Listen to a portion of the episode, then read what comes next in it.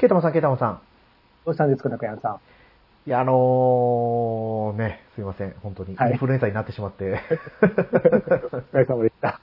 いやー、本当収録のタイミングでね、最近よく体調崩すんですよ。あなんか、こんなことってそうそうなかったんですけどね、やっぱりこう、そうねいや、どう考えても今規則正しい生活になってるはずなんですけどね。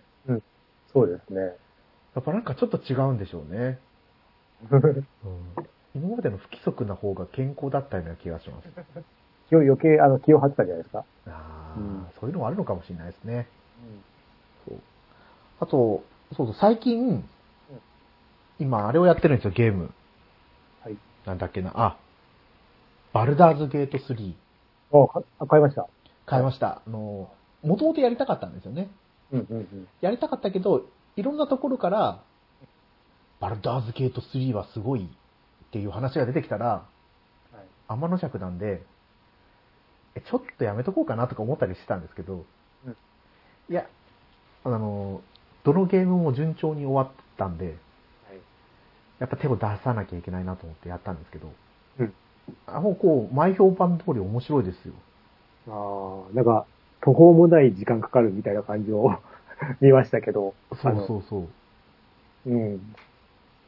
時間がかかるんでしょうけど、時間が解けていくんですよ。ちょっとやって気づいたら、あれはもう1時間以上やってるみたいな。うーん。なんか、精神と時の部屋にいるような感じかもしれないです、ね。あ、でも、あれは、あ、そうですね。外の世界の時間の方が長いんですもんね。あ、そう。早い、早いんだからそうだよ。30分くらいしかやってないつもりなのに1時間半くらいやってたりするんで、うん。えっと思っちゃうぐらい。あの、なんだっけ、ウィッチャーみたいな感じなんですか？そういう感じ？ウィッチャーは、でも、あれって普通にアクションゲームじゃなかったでしたっけ？ウィッチャーって。そうですね、アクション。そうそう、はいアクションじゃないですか。はいはい。じゃなくて、普通に単性なんですよね。あ、そうなんですか？なんか見た目的にはなんかアクションっぽいく見えちゃうんで。ああ。オープン、オープンワールド、オープンか。まあ、でも、フィールドがあって、で、普通に自分で動かしていくんですけど、こう、モンスターとかに敵に知覚されるとうん、単性の戦闘が始まるんですよ。うん、あの、シームレスにですか？シームレスっていうか。あ、画面切り替わって。画面は切り替わらない。そのままシームレスにですね。ねで、あ、のー単性って言ってもよく上になんか行動順番が出てくるんですよね。ああ、はいはい。うん。この人がこの、この順番で動いていきますよ、みたいな。うん。で、行動が、えっ、と、多分何個かあるんですよね。特殊アクションが1回分、うん。で、普通のアクションが1回分、うんで、うん MP とかはなくて、はいなんか、レベルが上がっていくと、レベル1の魔法はこれだけ使えますとか、うん。レベル2の魔法はこの3回分だけ使えます。ああ、じゃあ、F- FF1 みたいな、ファミコン時代の。ああ、でもそれって多分あれですよね、魔法ごとに設定されてませんでしたっけ？いや、えっ、と、レベル1の魔法を3つセットして、はいはい。回数かその中で、なんか、自分で決めるみたいなじゃなかったかな。ああ、そうなんですね。じゃあ同じかもしれないですね。ああ、はい。うん。で、あとはまあ、それで戦闘やっていくんですけど、うん。で、まあ、キャラクタークリエイトやって、職業がいろいろあるんですよね。上級職があるのかどうかは全然知らないですけど、うん。で、まあ、戦闘に関してはそうやってって、自分で行動を選んで、で、敵との距離もあるから、移動も、このキャラクター、この職業だと、9メートル進めますとか、うん。途中ジャンプ挟むと、もうちょっと先に進めますけど、アクションポイントが1個減りますとか。はいはい。で、戦闘時の、多分これ、なんですか、テーブルトーク RPG に近いんですよね。そう、元々の、あはい。ダンジョンドラゴンズでしたっけ？はい。なんで、あの、まあ、戦闘時も多分、隠しデータとしてダイスが振られてるはずなんです。サイコロが振られてて、ダメージとかも決まっていくんですけど、うん。戦闘中はそのサイコロを振る仕草は見られないんですよ。うん戦闘じゃなくて普通のこう、探索パートって言えばいいのかな？うん。フィールドを探索して会話やったりとかイベントが発生したりとかした時には、うん。この動作が成功するかどうかっていうのはサイコロを振って決めますみたいな。うーん。であと、その物語が進んでいく時とかには、ナレーターの人が喋ってますね。うーん。ああ、そういうことゲームマスターってことですか？そうそう、ゲームマスターっぽく感じで自分はプレイヤーで、ちょっとなんかこうやってこうやって喋ってて、とか。それ聞いてるだけでも面白いですね。ただもう日本語音声はなくて、英語音声に日本語の字幕がついているって感じです。ああ、じゃあ、ああ、そっか。日本語字幕がついたってだけなんですね、今回。そうです今回っていうか、12月発売になったのっていうか、には。そうなんああ、音声はつかないんだ。はいまあまあ、ちっちゃい市場ですもんね、日本は。そう。で、だえっ、と、まあ、ディスク版買ったんですけど、はい。ディスク入れて、あの、データ、うんインストールするじゃないですか。うん約100ギガバイトぐらいあって、なかなかですね。でもそれやっても、うん結構、あの、ラグとかがあるんですよ。ラグうん、ラグって言ったら違うか。まあ、ちょっと動作のカクつきがあったりとか、遅延があったりとかで、で、5ですよね。そう。へー5でもちょっとスペック。パソコンだったらいないいってことですかね。そう直樹さんが言うには、そこまでスペック求められてないですよとかって言ってたんですよ。うーん。じゃあ、プレステ5と組み合わせ、組み合わせが悪いというか、Xbox ならいいとか？なんか、ちょっとああるのかもしれないですね。新型の PS5 は多分機能的にそんなに上がったりはしてないんで、スリムになっただけだから。ああとは、データのロードをするタイミングで、たまにこう、クラッシュして動かなくなっちゃったり。なんか、あれですね、あの、プレステ4でやってるみたいですよね。だから話聞いてると。なんだろう。最新で、えー、えーそうなんですよ。そこだけは、あれ、これ PS5 でやってるんだろうけどなと思います。データ量が多すぎて読み込みとかもいっぱい時間かかるんだと思うんですよね。それでも、プレイしたら、あ、いろんなとこでゴティに選ばれるだけのゲームだなって思いましたね。そうですよね。はい。えあと、難易度下から2番目でやってるんですけど、ーうんうん。あ、難易度はあるんですね。ありますあります。上ま、上を目指すといくらでも上までなんか難易度あるんですけど、はい。うんまあ、とりあえず難しいですね。そのあたりの雑魚にすぐやられちゃったりしますね。えー結構かかりそうですよね。そのゲーム。そうですね。まだ序盤も序盤だと思うんですけど、なんか何億通りとかって言ってましたけど、エンディングが。あ、あれなんだっけ？なんかすごい数で、え？って思ったんですけど。そうそう、私もそれ見ました。そうですよね。なんか、恐ろしいなっていう感じで。うんまあ、そんなにね、あの、大きな変、あの、あの、なんだっけ、大きなあれはないと思うんですけど、あの、あ分岐がとかですよね。分岐が、うんうん細かい分岐だと思うんですけど、でもなんで、ね、すごいですよね。すごいです。さすがにそこまでやり込めないとは思うんですけど。好きな人はでもずっとやってるんじゃないですか、それだけで。うんそうでもね、ほんとこう、ちょっとした会話でもいろんな選択肢が出てくるんで、うんこれをどうやって選ぶかだけでも全然こう話が変わってくるんだろうな、途中途中と思ったりしてます。なんか、ね、多分職業にもよってなんでしょうけど、ああ、恐ろしいな、なんか聞いてるだけでも。え個例に挙げるとなんか、ゴブリンのとこに潜り込めるんですよ。うん。ゴブリンがいっぱいいるところに。で、そこで人が拷問されてるんですけど、その拷問をやめさせる時のやりとりもああ。説得するのか、力ずくなのか、あとは、私、あの、ローグっていう職業なんで、ちょっとペテンシー的なはい。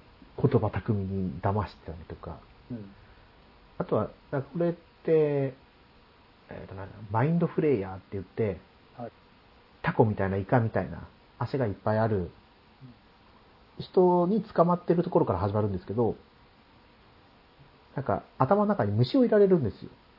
はい。主人公たちとか複数人が。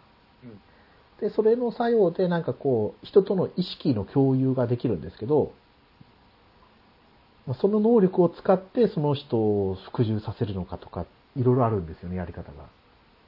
あ、これはもう人によってプレイのスタイルは全然違うわっていうのをそういうところで実感します。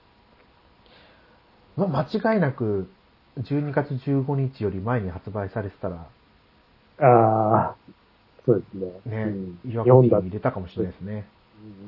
うんうん、そう。なんで、多分、ね、あの、今回は、岩ゴティの話をメインで取り上げていく予定ではあるんですけど、はい。多分、今度、年明けてからの配信でいっぱい喋ってると思います。はい。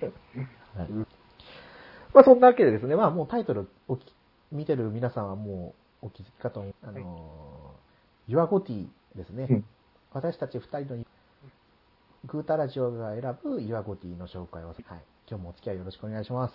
はい。よろしくお願いします。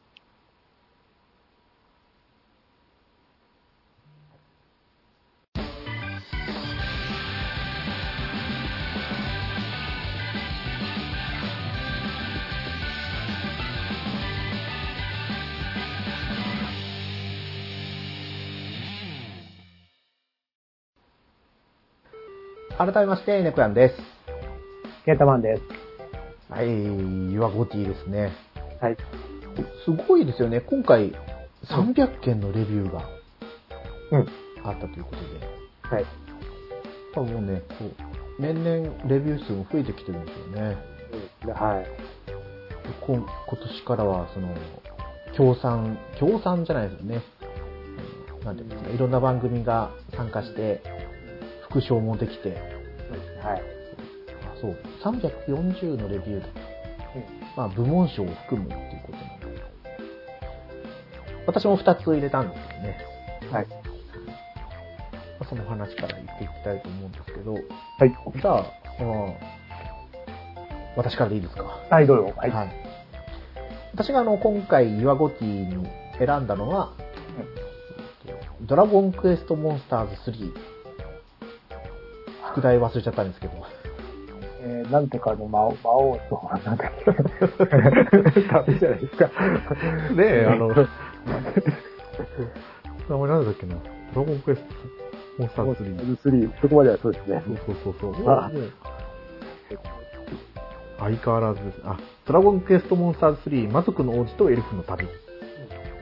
ということで、まあ、今回ね、あのードラゴンクエスト4のスピンオフ作品にもなるっちゃなるのかな、っていうのをナンバリング、あ、モンスターズ3の最新作であるんで、まああの、やっぱり、私もう自分のゲームの傾向を見ていくと、今やってるゲームが一番面白いんですよ。ああ、はいはい。そうですね。まあうん。たまにあの、あの時のゲームがやっぱり一番面白かったなって思うんですけど、うん。だからこの12、1月ぐらいからのゲームラッシュはどれも面白かったんで、うん。捨てがたいなっていう部分ではあったんですけど、うん。こう久々にドラゴンクエストモンスターズに触れることができたっていう。でも、ちっちゃい頃からレベル上げ大好きだったんですよ。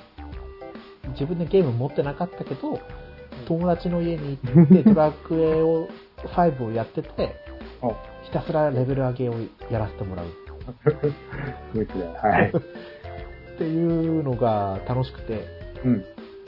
あだからこうやってモンスターを育てて、配合して、またレベル上げてっていうのがすごい好きなんですよね。うん。そうですね。うん。なんで、あの、いろいろあるんですよね。モンスター3、このご時世にこのグラフィックかとか、あとは、うですいや、でも、モンスターズだからこれで全然問題、グラフィックは問題なかったんですけど、多分、今回、季節が変わるんですよ。えー。ゲームの中に四季があって、春、夏、秋、冬があるのと、あと天候があるんですよね。いろんなところで。で、この天候によっても出てくるモンスターが変わったりするんで、あのまあ、一つのフィールドを旅してても、いろんな景色が見れるんですよ。うん。あ、この世界ではこういう天候があるんだとか。で、そこにやっぱりいるモンスターも、うん。あの、11の時もそうでしたけど、うん。生きてるんですよね。モンスターとしての生活をそこで送ってるんですよ。うん。ああ、ただ敵としているだけじゃないんだなっていうのを実感できるんで、やっぱこう、これはモンスターズに限られたわけじゃないですけど、ドラクエの進化っていうのを感じられるんですよ。うん。あんまりそういうのってないじゃないですか、まだ RPG やってて。うん。いや、まあ、さっき言ったバルダーズゲートは、そこでモンスターもなんかいろいろやってたりするんですけど、うん。なんで、もう、その、自分がやって楽しかったっていう思いが強かったんで、ドラクエモンスターズ3にしました。けど、ネバヤさん、ケアもうしてるんですか？もうクリアしましたね。クリアしてラスボスも、あ、そうか、ラスボスじゃなくて、裏ボスも倒しました。ああ、ああっという間でしたよ。2 2週間かからなかったかもしれそうないですね。もうね、バルダーズゲートやってるってことは、そそうインフルエンザになる前には終わってましたね。とあ、結構短いですね。まあ、そっか。対戦しだすとまたね、いろいろ変わるだろうけど。そう。話的には、あの、納得ですか ?4 からの続きというか。あ4の前か。4、そんなやってないんで、あ、そっかそっか。正直なところ。じゃあ、4やらないとですね、そう。4は一応 iOS 版のやつを持ってるんでやろうとは思ってるんですけど。ただね、あの、なんだっけ。その、ま、魔族の王が、の話もしっかり、なんだっけ、あの、ファミコン版よりもしっかりしてますからね。そうですね。あの今回はデスピ、デスピサロとか、うんああれか、なんでデスピサロと呼ばれるんだろうとか、そういうところとかも掘り下げて話があるんで。あ、でもどうなんですかね。あのー、あれ ?FF ってなんかドラクエ4ってうん。ファミコン版で出たじゃないですか。はい。その後、なんで出たんですよ DS ですね。ん ?DS? あ、DS か。俺、それ持ってて、多分 DS と多分 iOS 版は多分一緒っぽいんですよ。はいはで、DS 版で、あの、ピサロの話がちょっと掘り下げられるそうそうそうです。あの、最後、いる、いるんだろう、いらない、今、好みはあるだろう、あるだろうけど、はい。話が追加されたんうんうんですね。うん。まあでも多分それからのこのドラクエモンスターズ3ですよね。うん。あの、なんだっけ、一番し、なんだっけ、まあ、あの、モンスターズで心配なのは、その、はい。限定のま魔物はいはいはい。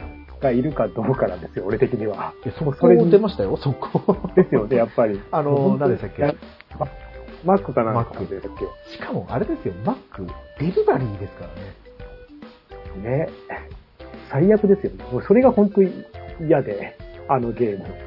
ゲームは好きなのに、そのやり方がいつもいつも地域限定とか、うん、まあ最初はいいけど、なんか途中で解放してほしいですよね。そう、今回、多分解放する、どうにかして、その、持ってなかった人も、うん後々ゲットできるチャンスをっていう話も出てるみたいなんで、うんケータマンさんの懸念は払拭されるかもしれないですね。じゃあ、じゃあいつか買いますよね。そう。それだけ払ったしいっていつも。今までのモンスターズって、うんあの、卵システムってあったじゃないですか。えっ、と、テリーとかそうですっけ？なんかたまに牧場で卵が拾えるとかでしたっけ？違うなぁ。いや、テリーは卵を産むんじゃなかったかな。牧場で拾えたっけ？どうだったか。いや、えっ、と、でも、ジョーカーシリーズではなかったですね。なかったような気がするな。あ今回はフィールドに卵があるんですよ。であ、あ、魔物が落としてるってことですか？あ、もうそこに卵が産んである。だからもう本当に多分そのフィールドの中で魔物が生活をしているっていうような作りになってるんで、じゃあ戦わずしても、それなりに集めれるってことですか？そうです、そうです。卵を拾えば、まあ、でもこの、なんだろう、ゲームの進行度によって、ああ、はい。卵が白、うん。銀色？で、次、金色、虹色。まあ、虹色までいくと確率が下がっていくんですけど、進行度によって虹色まで卵が出るとかってあるんですよ。うん。まあ、実際に卵を取ってみないと何色になるかどうか決まらないんですけど、ああ、そうだ。うん。卵、まあ、えー卵限定のモンスターとかもいたりするんで、ちょっとめんどくさいんですけど、ああ、卵。今のところ Mac で、Mac の、うんそのモンスターをゲットした人は、その卵からも Mac のモンスターが出てくるらしいんですよ。ああ、じゃあなんか、鍵になってるってことか。そう。で多分これって先行配信的なシステムでやってると思うんで、後々、その Mac のデリバリーで頼まなかった人も、うん。この卵システムでモンスターが追加されたりするんじゃないかなと思ってます。うん。うん。あ、えーっと、なんだっけ。モンスターのなんか水増し感とかはないですか？あ、同じキャラクターで、似たようなキャラクターでいっぱい出てるってことですよね。それはないですね。だから、ジョーカー3の時はそれが結構揉めた、揉めたっていうか、批判につながったっていうか、ありましたよね。まあだいぶね、あの、プロフェッショナルで変わったらしいですけど、うんうんその代わり多分今回だいぶモンスター減ってるんだと思うんですよね。ああ、でもそっか。でもそしたらあれか、プロフェッショナルが出る可能性もあるんですけど、ありそうだな。最近の感じだと。そこで2から、ジョーカー2から出てますからね、プロフェッショナル。ジョーカーシリーズでは出てますけど、あの、ジョーカー2出てないの後にイルルカって出ませんでしたっけ？出ましたね。はい。で、イルルカはプロフェッショナル出なかったんですよ。出ないですね、まあ。でもこの前、直樹さんに聞いたら、あの、iOS 版の、なんかスマホ版のイルルカは追加要素があって、ほぼ新作だって言ってました。へー。ドラクエ11のモンスターも出るようになってるらしいんですよ。あ、そっか、アップデートできるかなですか。はい。へー。そのスマホに移植した段階で追加データをいっぱい入れたんでしょうね。じゃあ、今度スイッチで出せばいいのに。ああ、そういうことか。えーなんで、モンスターズはもしかしたら追加データとか来るかもしれないですね。そうですね。うんか。いやー、そっか。いつかやんなきゃ、じゃあ。こんな感じなら。そうですよ。ただ、あの、友達とお見合いができたらもっとよかったのになとか思ったりしましたね。まあ、交換とかできない。交換っていうか、できないんですよ。対戦だけですかはい。昔ありましたよね、お見合い機能。あの、通信ケーブルで。そうそうそうそう やってましたよね。やってました、やってました。はい。あれも楽しかったのになと思うんですけど、なんか、すぐできそうですけどね、ネットの回線で。はい。回線のシステムがあれば。そうそうそうそう。うん。いいなとポケモンだってあるじゃないですか、交換とか。そうですね。預けない、進化しないとかありますからね。そうそう。交換は多分いらないと思うんですよ。うん。でも、お見合い機能があるだけでも全然こう楽しみ方って広がるような気がするんですよね。ね。うん。あとは、DLC が思った以上に有能なんですよね。あ、はい。えっ、と、今まで仲間にしたことがあるモンスターが出現するダンジョン。えー、それは、そう、いいな。いいいっていうか楽になりますね。そうなんですよ。だから、ハテナハテナ系とか一回作ると、あ、そこもですか？はい。なんか、その、追憶ダンジョンって言うんですけど、その、なんだろう、今回モンスターのランク分けがされてるんですよね。E ランクから X ランクまで。で、その E ランクのモンスターが出てくるフロアから始まって、多分最終的には、あ S と X は同じフロアで出てくるんですよ。うん。で、その後、ミニサイズのモンスターが出てくるフロア、ビッグサイズが出てくるモンスターのフロアとかって分かれてるんで、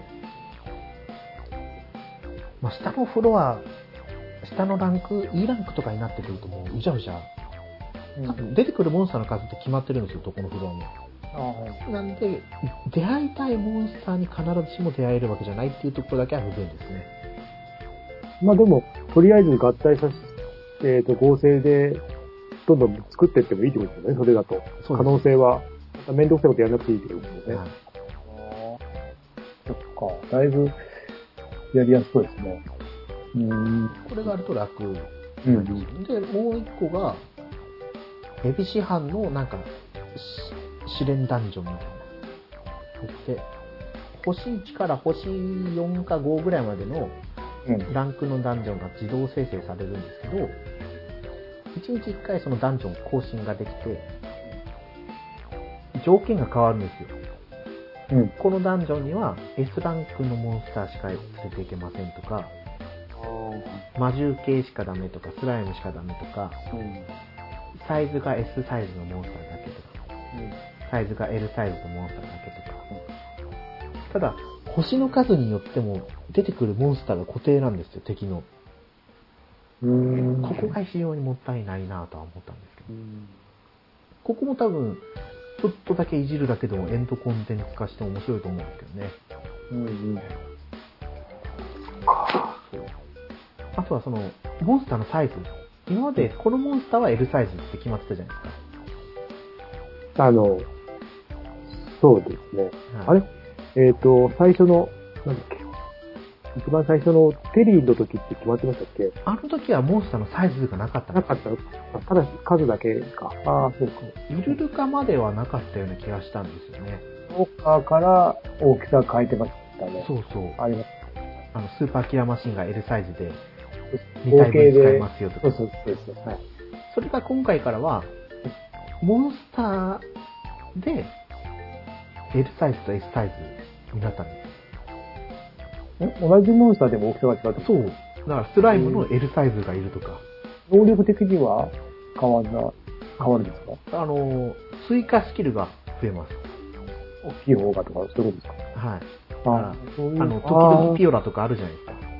このキャラクターは時々ピオラとか、2回攻撃とか持ってますよっていうところが、L サイズになると追加のまたスキルがあ増えーうまい、ます。ああ、でも、うまくこと考えましたね、今回。はい。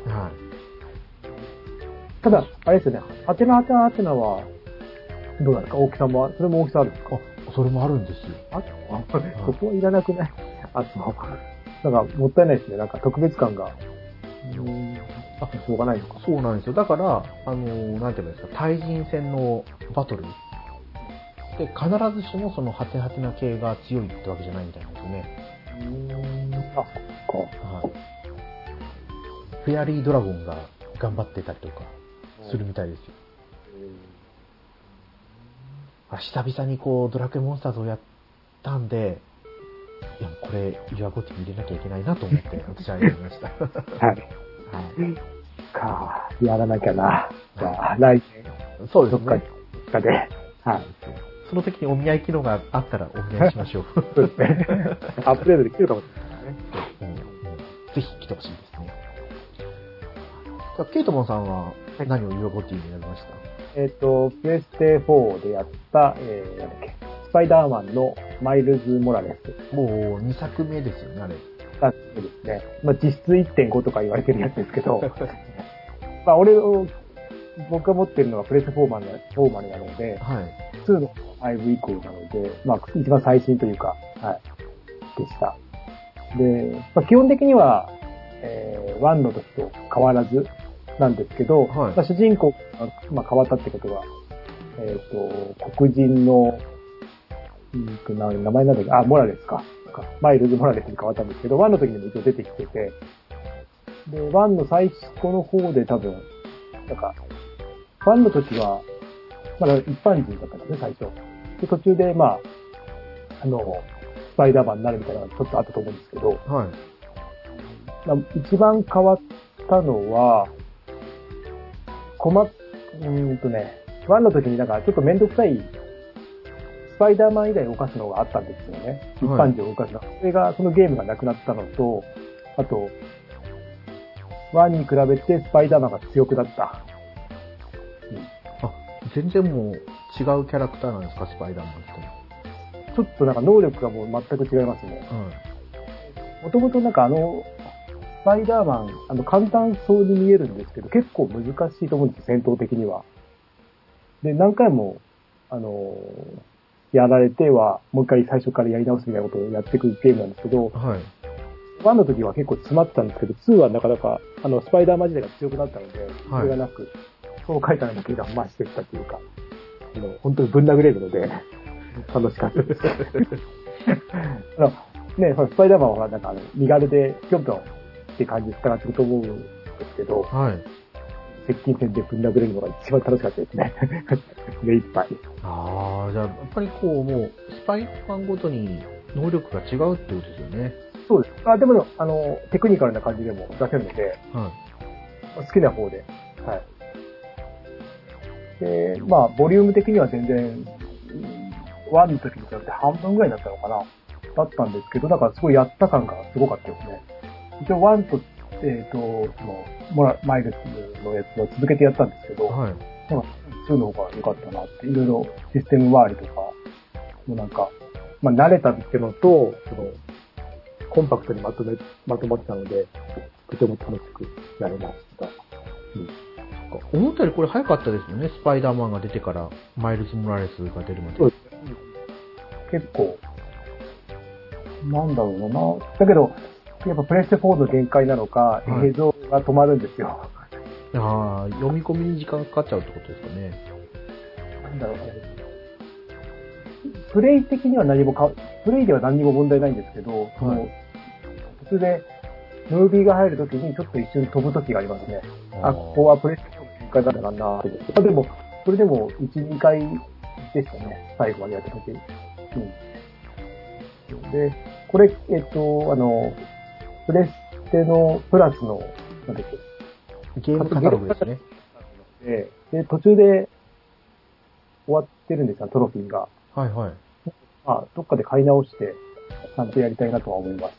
まだやり残すことがあるので、それぐらい、まあ、後味っていうか、またやりたいなと思う感じで。はい近いうちにまた来るんじゃないですかね。と思いたいですけどね。どうですかね。まあ、ゲームカット、ゲームカットのゴルフ外しちゃってるんで、はい。うんまあ、かもう買って手に、手に手元に置いた方がいいなと思って、うんうんうんうんうんいやー、でもいいですよね。あの、その画面酔いしなさそうだったら、やりたい作品があるんですよね。そう、だから、ね、これをやって、今な、皆さん、ゴチにも結構、2の方を乗っけてくれてるので、はい。絶対面白いんだろうなと思いながら、やあの見てるんですけど、まあ、いつかはやりたいなぐらいで、はい。楽しみは取っておきます。そうですね。なんかちょっとねすごそうなんで、今度二人とも、二人で協力してね、やれるみたいなんで。はい。あ、それこそ二人プレイできるんですか？あれって。いや、参戦してくみたいですね。AI 的な、あの、あ、そっかそっか。ノンプレイヤーキャラクターで、はい。自分が動かしてない方のスパイダーマンが、こう参戦してくるみたいな。うね。ん。あの、2の時はスパイダーマンが、あの、ニューヨークから離れてるって感じで、マイルズだけ残って、マイルズが、まあ、守ってるって感じなので、それが2になって、えー、一緒になると、帰ってくるから。はいはい。まあまあ、まあ本当に、なんか、あの1ヶ月間ぐらいはちゃんとしっかり それしかやらなかったので、すごい心に残りましたね。もうしっかり全クリしたんですもんね。うん、ああ、ストーリーだけですけど、あの、トロフィーはもう少しありますけど、はい。あと、ほんと、半、1ヶ月かかんないってやりましたね。うん。ちょうどいい感じの長さで、うん満足感もあってよかったです。ケイタマンさんがちゃんと最後までしっかり 終わらせるっていうこと自体がもうすごいですからね。うんそうだ、なかなか、あの数やってるので、なかなかですよね。そう。すぐ、すぐ、あの、買えるので。まあ今、今やってるゲームは、はい、最後までいきそうなんで、今年中にもう一個終わらせたいなって思ってるゲーム今やってます。ね。スパイダーマン2じゃないけど、今、なんか微妙ですよね。もうプレステ5がもう発売されて、3年くらい経つんですかね。で、スリムが出ましたもんね、この前。ってことは多分あと2年ぐらいしたらもしかしたら最新機種が出るかもって話が出てくるんですよね。まあ、あれですね、えっ、と、1の主人公はピーター・パーカーなんですけど、はい。シューズの時から、あの、グラフィック変わっちゃったんですよね。あ、そうですか。それだけ違和感がありすぎて。はいはい。まあ、しなきゃいけなかったとは、あの、説明あったみたいですけど、はい。ね、慣れ親しんだものが変わるって、こういうことすごいなっていうぐらい変わっちゃったので、顔が。あ、ピーター・パーカーの顔が変わっちゃったんですか？多分、あの、まあ、俳優さんが変わっただけだと思うんですけど、はいはい。らしくて、完全に変わっちゃいましたえ。ー、あの、今まで映画で見てたスパイダーマンとは違うってことですね。そう、なんかと、でも、役者さんはいる、なの、いるので、はい。あの、オリジナルではないと思うんですけど、なんか、ちょっと、ちょっとって感じですね。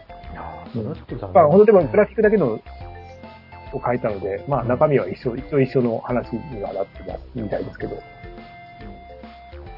こんなとこですかね。はいはい。はい。ということで、私たち二人が、今回、岩コティに特攻させてもらったのは、私猫やんのドラゴンクエストモンスターズ3魔族の王子とエルフの旅と、えっ、と、ケーダマンの、えー、スパイダーマン、マイルズ・モラレスです。はい。はい。で、まあこれからは今度あの、グータラジオとして、グータラジオ賞に何を選ぶかそうですね。はい。っていう話には移っていくんですけど、やっぱこう、レビューを読むだけでもすごいワクワクしますよね。そうなんです。もうやりたいゲームばっかりで、ばかりで。うん。え、猫屋さん普段ってレビューって読みます？あんまり読まないんですよ。読まないですか俺すっごい読むんですよ。はいあの、あの、特に中古のゲーム買うときとかも読みまくるんですよね。はい。あー、そういうのはちょっと見ますね。あの、例えばアマゾンのサイトだったり、あの、はい両、両作のサイトってあるじゃないですか。あの、はい。あそこのサイトとかも読みまくって、それで買うか買わないか、慎重に慎重を期して買うので、読む、読むのはすごい読むんですよ。まあ、まあ、すごい好きなのは好きなんですけど、まあ、ちょっと、ね、いろんなゲームがありすぎて、あーでも私もその、レビュー読んで買うのを諦めるって結構やるんで、うんうんうん。新作はそんな見ないですけど、わそうです。うんうん。かりますよ。なんか一押し、この後一言があれば買うのにな、みたいな、なんか微妙な、うん、何かはある感じですよね。そう。大事ですね。ああ、これが言われたからもう買わなきゃっていうのもあるし、ああ、これがあるならちょっとな、とか、いろいろ、うん。それこそ本当に買おうと思ってるのは逆に読まないんですけど、うんうんうん。どうしようって悩んでる作品ほど読みますよね。うんそう最近なんだっけ、最近、まあ、最近なんだっけな、最近読んだのが、はい。ブレイズ、なんだっけな、ブレイズなんとかって、なんか、スイッチで消防士のゲームが2個来てるんですよ。アクションゲームで。それはちょっと読んで、まだ買うに至ってないんですけど、はい。読み読んでますね。いろんなサイトのとか、あの、ブログとかの記事も。ブレイズなんとかとファイヤーガールとか、ファイヤーガールとブレイズ、あの、デッドセルズが作ったアクションゲームがあるんですよ。ニュークリアブレイズですか？それが今、セールしてて、はいどうしようかと、と、読んでました。最近まで。この横スクロールの、2D 横スクロールのですね。あちょっと簡単っぽいので、はい。ちょっとどうしようかって感じ。あまりにも簡単すぎるのはなぁとか思いながら、子供用に作ったって、あの、作者さんが言ってるみたいなので、うん。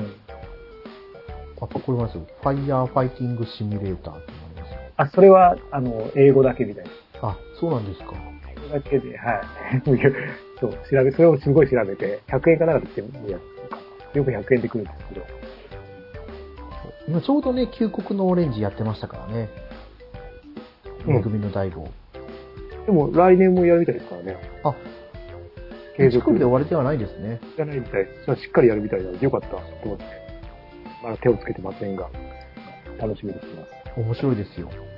やっぱりね、続くから。うん多分、でもあれ、あああいうの、あああいうのっていうか、内容が消防士の話だから、多分、なんか、消防庁とかそっちからもなんかいろいろ来るんですよね。いろいろ協力が。た多分絶対そうですよね。そう、絶対そうですよ。うん。めったにないね、そういう消防士の題材なんで、プッシュがあるのかも、と思いながら。まあでも、まあ、よ読めば漫画も面白いので、自治体もそうですけどね、やっぱりこう、人、人材欲しいですからね。ねますますね、人がいなくなってるのに、大変ですよね。看護師のドラマやっても看護師は増えないんですけどね。出ないんですか？増えない。ずっと人材不足ですね。まあ看護学校もどんどん少なくなっていってるんですよ。あ、そうなんですか？そうです。まあ、大学に移ってるんですけど、そのあー衛星から。でもじゃあ、それで補えるかって言ったら補えてないんですよね。ヨロ国によったら余ってると、余ってるって言ったらあれですけど、足りてるところあるんですけど、やっぱ関東、新越は、どこの県も看護師不足ですよ。まあ、生徒の数っていうかね、元々の出産の数が減ってるので、しょうがないとしょうがないですよ。そうそうね、県も看護師が足りてないって言ってるけど、その割には県が母体になってる看護師学校がないとか、うーん。いろいろ問題あるんですねいろ。いろ問題があるんですよ。全然話がそれてしまいはい、ましたけど。すいません。はい。はい。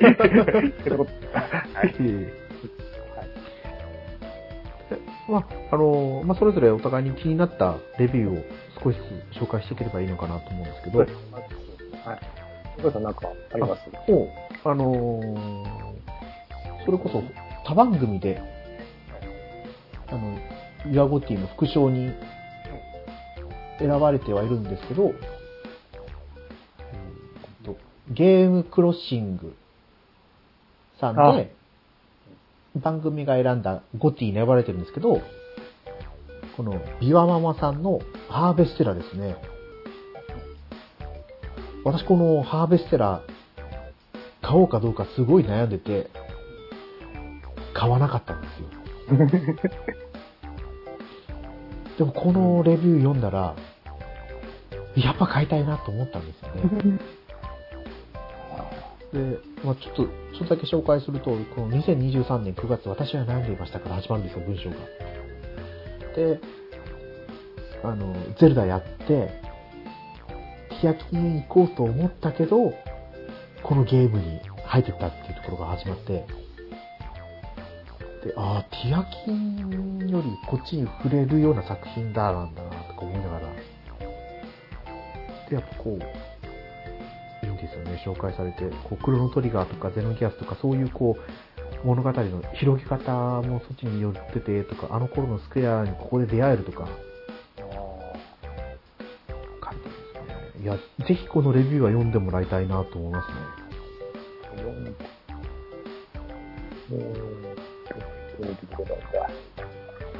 私もハーベステラー買いたいんですけど、今やる時間がなくて、やる時間がなくてって言ったら、やらないのかってなっちゃうんですけど、いや、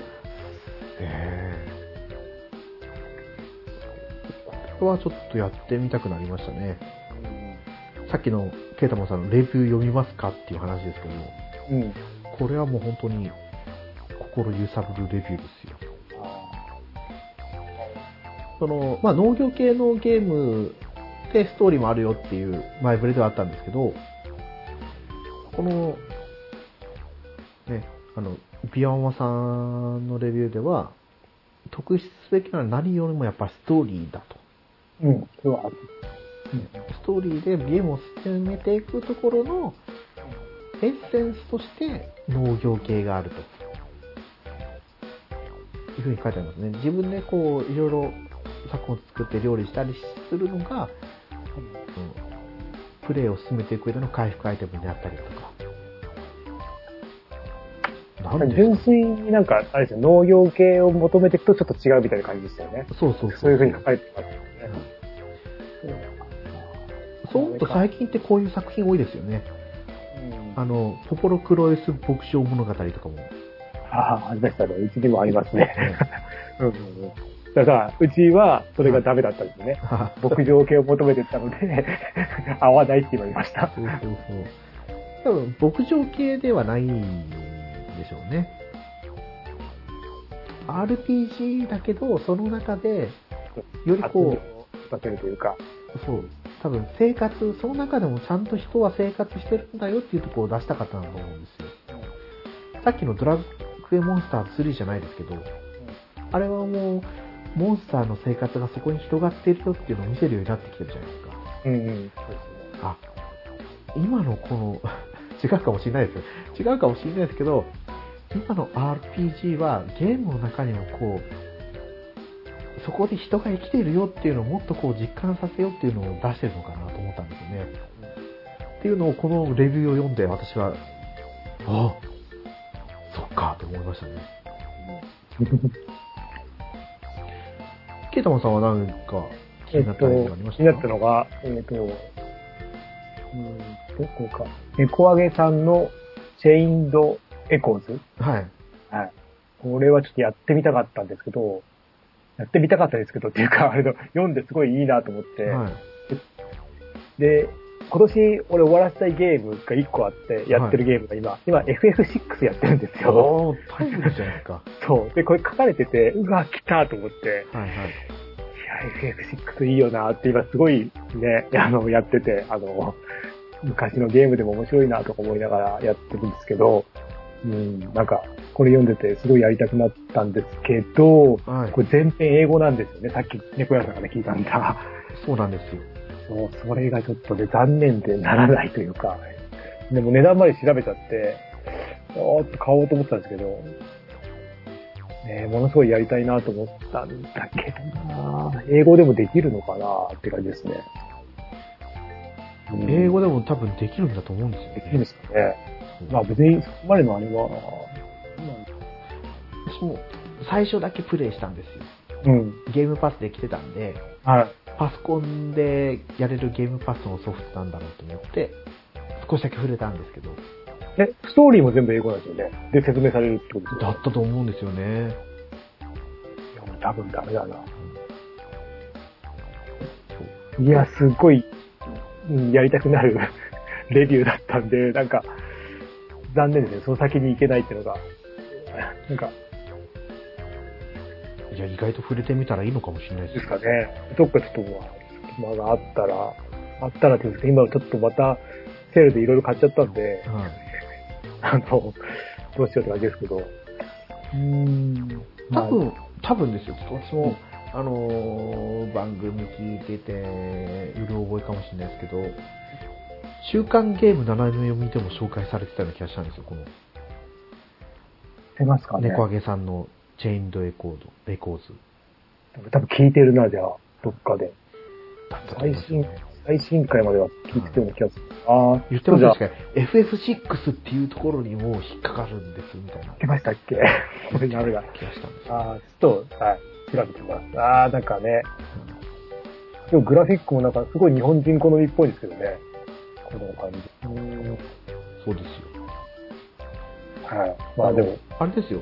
もう、シー・オブ・スターズもこんな感じですよ。そうなんですよ。それもね、やりたい。はいとてもやりたいです。はい。ちょっとだから、いろいろ終わったら、その辺は手を出そうかなと。うんぜひ、もうこのね、今回のゲームオブザイヤーのうん。レビューにはたくさんありますからね。シー・オブ・スターズも。そうなんですよ。はでもありすぎてね、ちょっとね、なんかって感じなんですけど。そうなんですよね。はい。で、あのー私も本当に今年、まあ、自分のゲーム、ゲームオブザイヤーにはあげなかったんですけど、本当に龍が如くセブンが、ああ、はい。すごい、久々に やって面白かったんですね。うん。で、龍が如くセブンインターナショナルの方は、まあ、面白かったんですけど、うん。その後にやった龍が如くセブン外伝、名を消した男が、ドンピシャで面白くて、はい。あ桐生、主人公、桐生一馬。1から6までの主人公がこの桐生ちゃんなんですけど、そうなん私は1と2を触れて7まで来たんで、うん。うん。久々に、おい龍が如くやってる桐生一馬だっていうのをこれ感じれたんですよ。だからんで、このシーケさんうん。も、龍が如く7のレビューもすごい刺さったんですよね。これは最愛の人たちを守るために表舞台で生きることを禁じられた男の物語であるから始まるんですけど、その、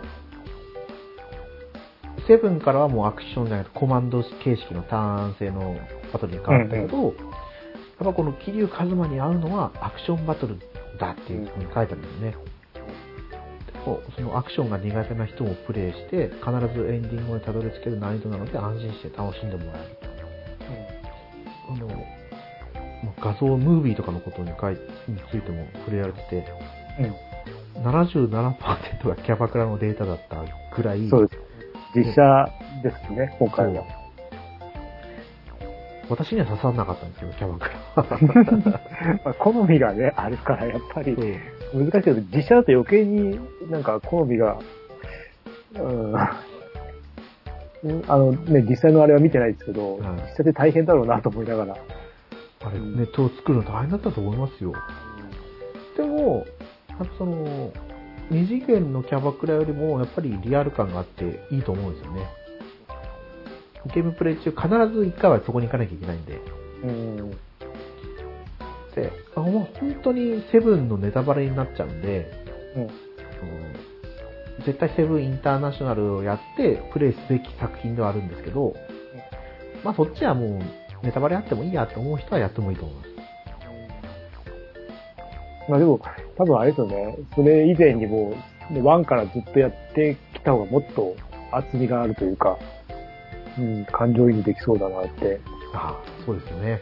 2までなんで、はい。いつかはやろうとは思ってるんですけど、でもだこれ、これやるために全部そう、レビュー全見ましたよ。部やめに。で、あ3 3から6までの全部のやつ読んで、うんあ、そこで、キリュウちゃんはこういうことをやってここにたどり着いたんだなと思いながら。沖縄行ったり、広島行ったりです広島ね行ったり、北海道にも行ってるんですよね。ねそこだけぐらいは知ってるんですけどね。うん。で本当にこう15時間程度でクリアできるし、うん。もう何よりもゲームパスに来てるっていうところがいいんですよ。まあ、入ってる人だけではあるんですけど、プレイしやすいんですよね。でこれやったら8もやりたいなと思うんですけど、1月ですよね。そう1月なんですよ。私は8には旅立たない。た、あれ、高か、結構、あれ、値段ついてたよな。えフルプライスだと思うんですよね。うんうん。それに、あの、今回セブンで、こういうインターナショナル版を出したりしてきたんで、うん。絶対8でも同じことやると思うんですよ。分かってる。まあ、そっか、セガだから、あれかもしれないですけど、でもセガはもう、アトラスでやるじゃないですか。ペルソナで。うん。ペルソナでね、完全場所法やってくるし。私の好きなテイルズも完全場所法やってくるし。うん。最近ではドラクエだって、ね、そうですね。やるようになって。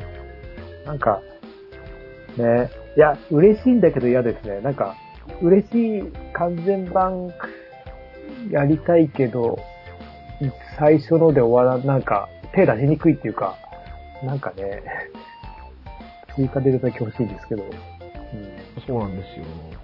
だから大型コンテンツとかいいですよね。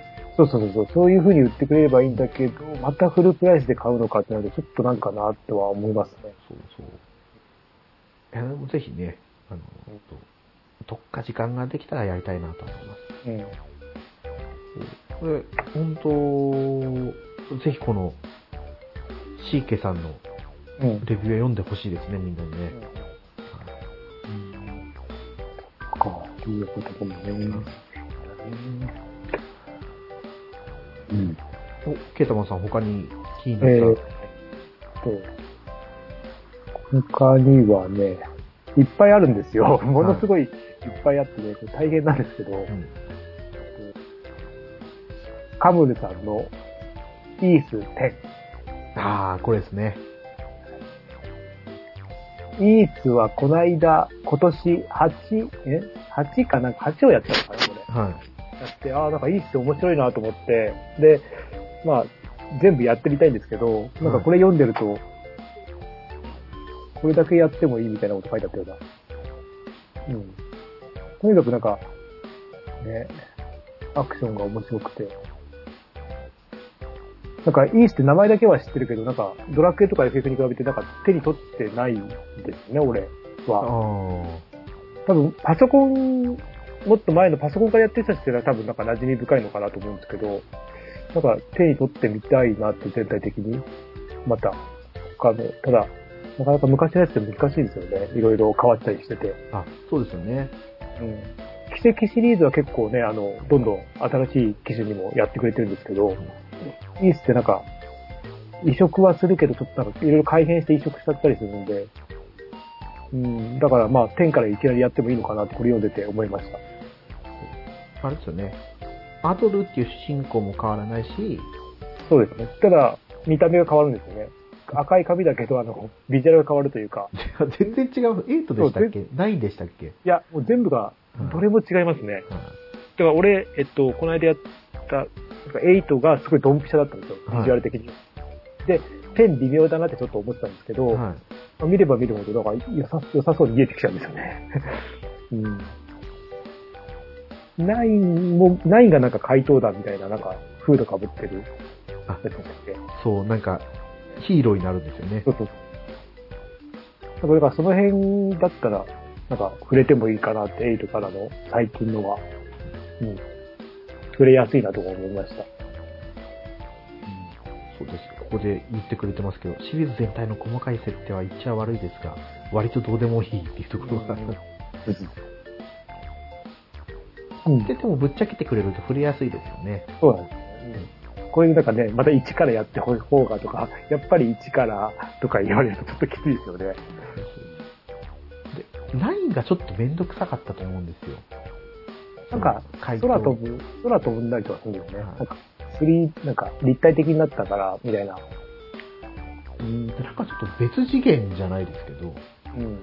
別の場所に飛ばされて戦闘があるとかだったような気がしたんで、なんか、体験版ちょろっとやって、はいまあ、難しいなと思いましたね。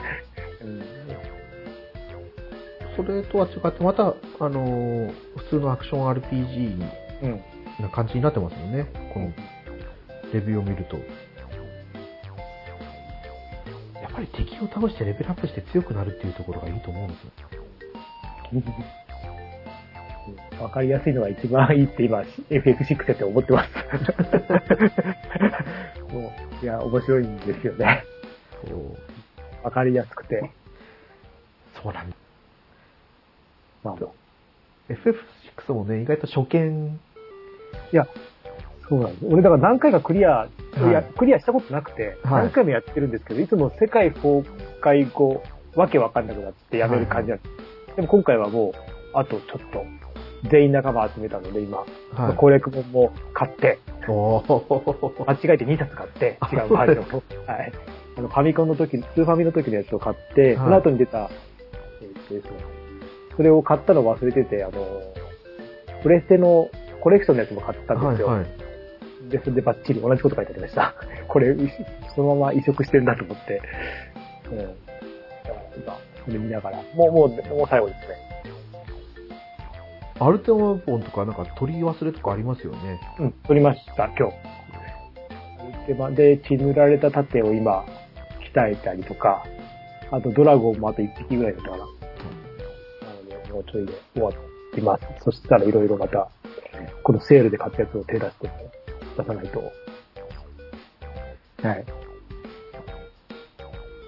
いやはい面白いな ね。まあ、そんな感じで、イースもやりたいですね、これ読んでて。うん。そうそう私もこのレビュー紹介されて、ああ、やろうかなと思いましたもんね。来てくんないかな。来てくんないかな。でも、えっ、と、英雄伝説の方は来ますよね。来て、なんだっけ、あの、奇跡シリーズは結構来てますよね。ああれ来てなかったっ奇け跡シリーズ結構来てますよ。来てますよね。でも、イースはやっぱ別格なのかななんか、イースも来ますよそ。っか、そうか。PS プラスとかで配信されたりするんで。そうですね。俺それでやったんだ。よかった、でも。なんか、ね、ずっと残っててほしいですけどね、こういうシリーズは。そうですね。評判ずっといいまんま、いいまんまっていうかなんか、うん。それこそあのー、もちおさんが昔イースの話すごいしてましたよね。そういうのは覚えてるんですよ。本当に、なんだろう、今はなんかね、コレクション的なので本当昔の出してくれればいいのになって思うんですけどね。そう、そういうのありですよね。そう、 one、two、three ぐらいで、なんか2500円ぐらいでもいいからう、んうん。ありえますよ。そう、手に触れづらいので、で、まあ、手に入るやつもちょっと高くなったりとかしてるので、やっぱり、うん、やりたいですね。はい。やっぱ今年はこの作品外せないなと思ったのが、ホネストさんうん。の、あの、スーパーマリオブラザーズワンダーですね。で、またこのレビューが面白いんですよ。皆さんは任天堂が出していたバーチャルボーイを覚えているだろうかから始まるんですよ。覚えてますよって思いながら、一応よ俺もやりに行きましたもん。あの、バーチャルボーイですか？やりやりに行きました。あの、あの、店先に。はいはい。そうそうそう。で、あれって、こんななんか奥行きでしたっけ？奥、奥から手前に来れるんでしたっけ？俺なんかそんなイメージなかったんですけど、あ私もそのバーチャルボーイでマリオやったことなかったんですけど、マリオあったんですね。はい、あったんだと思いました。なんかテニスみたいなのやったような覚えが、なんだっけ、なんか、赤いなと思いながら。そうそう。でも、あれ本当に立体、奥行きありましたよね、ゲームの中で。ゲームの中では見えましたね。そうあの、うんジャスコでやりに行きました。はい。うちは近所のお兄ちゃんが持ってたんですよ。うんなんて遊びに行ってやらせてもらいましたけど。10年前か。もう、そう、11歳。十何歳か。あれ、いつだったって。ね、マリオもなんかね、やっぱすごいですね。毎回出すたんびに。うん。今回は本当にすごいですよね。2D マリオの、うん。すごいなんかもう、この前別になんかの他の番組で、あ、そう、有吉で、だったかな？このスーパーマリオブラザーズワンダーの話をしてたんですよ。今年の作品、ベストなんとかって言って、この、なんて言ったかな。あ、そっかと思ったんですよね。本当にこう、ワンダーですよ。あ、ワンダーだと思いますもん、やったら。だからぜひこの、ホネストさんのレビュー読んでからやってもらいたいですね、マリオブラザーズワンダあのほとんどマリオはやってないので、ー。はい。本当にやらない、やってないんですよ。はい。ほんの1、2、3くらい。あとは、3DS で最初出たやつぐらい。あと全然、ま、うん、あんまり、なんだろう、任天堂、でも任天堂、本体は持ってたけど、触れられないんですよね。ソニックばっかりやってたんで、なかなか、なんか、評判いいですね、マリまあでもやっぱり、あるじゃないですか。あ、違うかもしれないですけど、私、テイルズ好きなんですよ、テールオ。ズ。はい。だからなのかあんまり FF 触れてこなかったんですよ。ああ。いやいや、日本三大 RPG は FF ドラクエテールズだと思うぐらいね。俺は FF が好きだったからドラクエ触れてなくて、でドラクエはまあ、最近、まあ、ほとんどだいぶ、だいたい、だいたいやり終わったんですけど、はい。うん。FF は触れてるけど、クリアまで行ってないんですよね。クリアまで行ってるのは少なかったんですけど、まあ、今、ちょっとずつやってます。まあそういうのがあるじゃないですか。だから、ケイタマさんは、ね、ソニックが好きだったからこそ、そう、マリオなんてって思ってましたもんね。だいぶ言わされてる感がありますけど。いやいや、本当ね、なんか、思ってましたけど、まあ、なんでそん、どう考えてもソニックの方がかっこいいんだけどなってずっと思ったけど、やっぱマリオは人気ですもんね。そうなんですよ。まあまあ、それぞれね、良さがあるんで。うん。そうですよ。なんか、いろんなね、アイテムとか、変身とかが、マリオありましたけど、これまで。そのステージのギミックをいっぱい変えてるんですよね。いろんなギミックをそのワンダーっていう言葉だけでこう、納得させる力があるんですよ。で子供がパッケージ持ってどっか行っちゃったから、私はやれてないんですけど、みんなが早くやれるスペースに戻してくれたらやりたいなとは思ってる作品ですね。95年のアツさんの、まだ残る秋だったって、はい。そんなでしたっけ？バーチャルボーイあ、でもそれくらいじゃないですかね。?95 年ですか？はい。小学生でしたよ。?95 年だから、私、9歳ですね。9、10、11、12、3、4、5、9歳。中学生か。高校生。うん。そうだっけ？全然、もっとなんかちっちゃいイメージですね。そっか。うんこれくらいでしたね。高橋兄ちゃんっていう人が持ってたんですよ。すごいですね、持ってたと思う。なかなかですよね。でもその家にしかなかったですね。でも、あれですよね、バーチャルボーイってあれですよね、テレビに映さなくてよかったですよね。そうそうそうそうそう。あの中でも関係するんですよね。そうです覗けば。赤いゴーグルの中を覗くんですよね。あーやってみたいですね、今、今、今だからこそ。そうですね。あ、無理だろうけど。あ、でも、なんだっけ、あ、そっか、任天堂はそっか、VR 持ってないんですもんね。持ってないですね。あじゃあダメだ。かまあ VR とは違いますけど、似てますよね。疑似、疑似でやれそうですけどね、あの中で。うんうん。あれいやはい。段ボールなかったでしたっけ？スイッチで段ボールの。あれ VR できないんですああ、やれるのかもしれないですね。見たことな VR? かったっけな？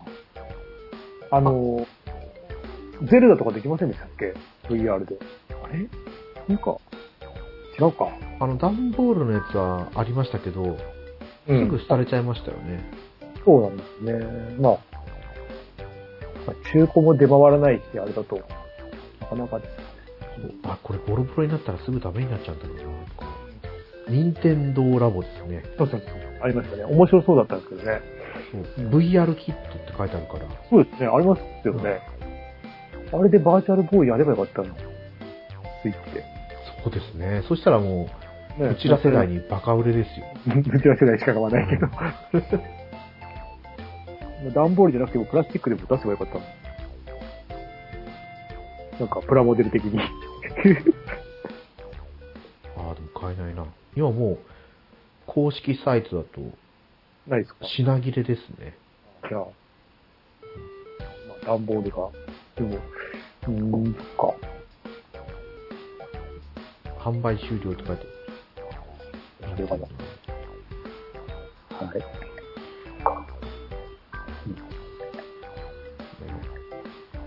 一応私が気になった、あの、レビューっていうのはこの作品たちでしたね。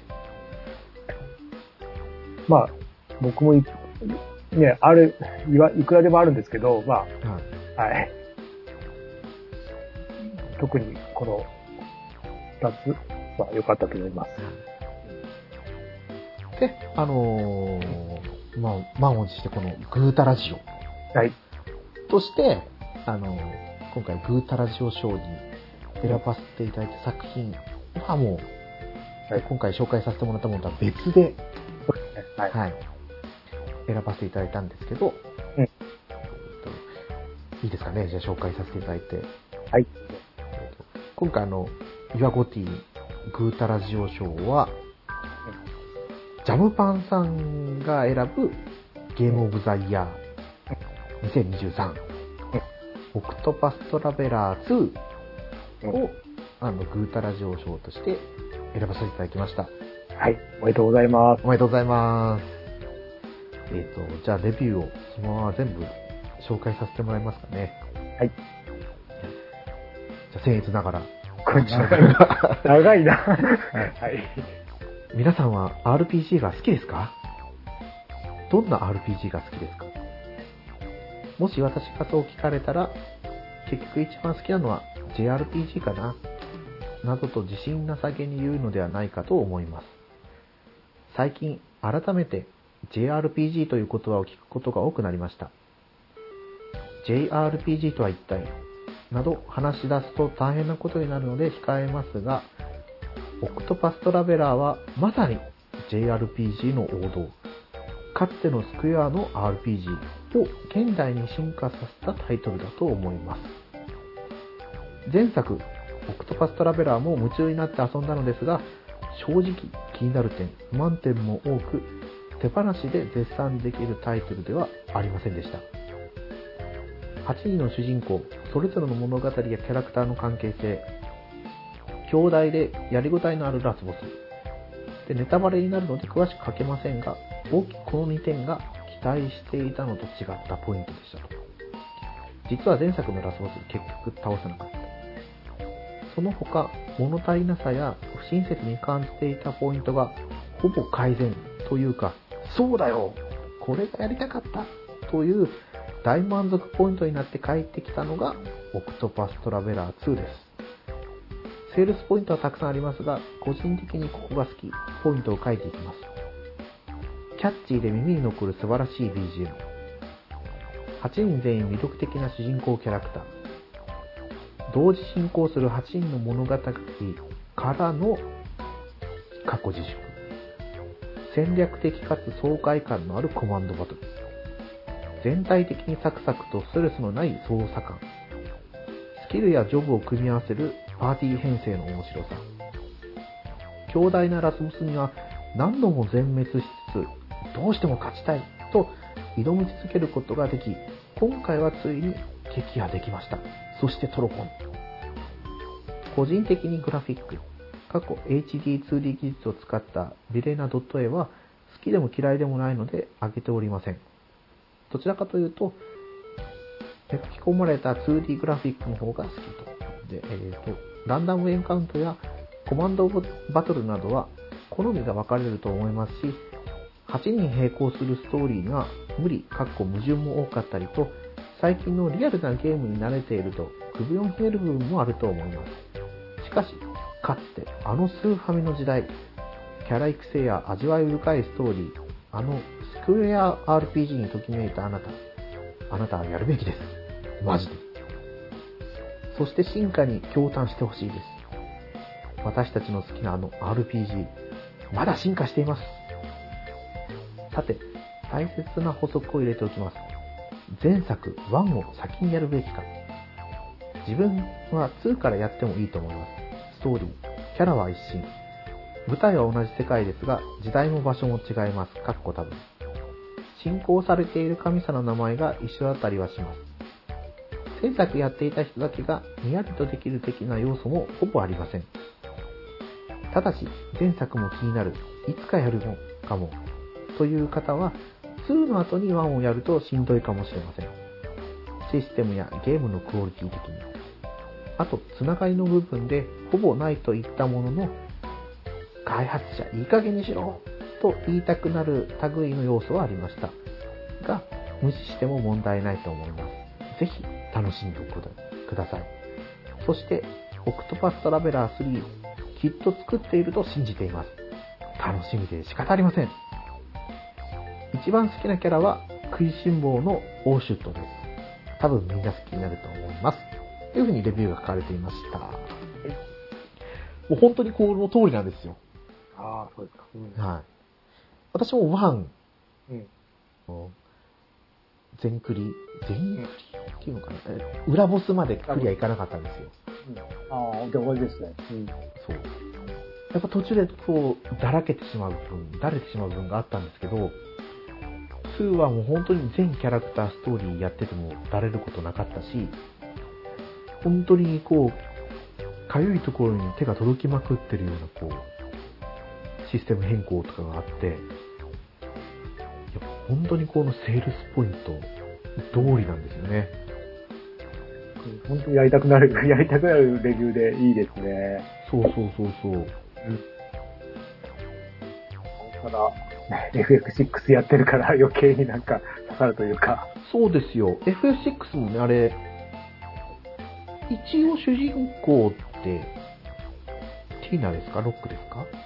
その辺ですよね。どっちかと言われてますけど。でもあれって。別に、だからといってそんな主人公感もないですよね。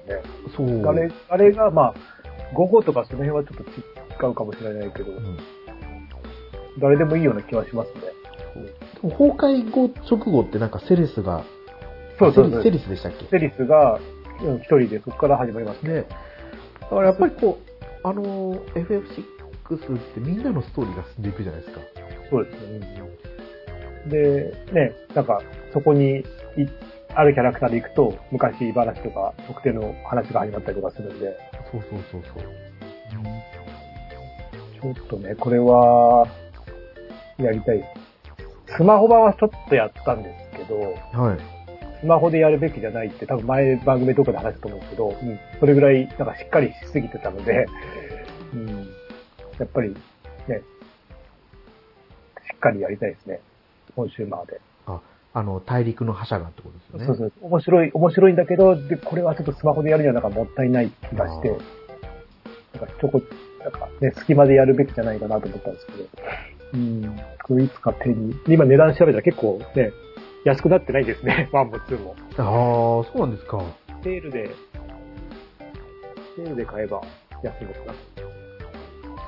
セールで2とかもね、ゲーとかのセールで来ると安くなったりするんじゃないのかなと思ったりしますけどね。エイブリグソルトだ。えーっと、そっか、来てないですね。7000円。ねうん。あ本当にこのレビューはもう本当にこのゲームが凝縮されてると思うんですよね。まあ、やった猫屋さんとやってない俺もどちらもこれいいなっていう感じで出たので、うん、とても良かったと思います。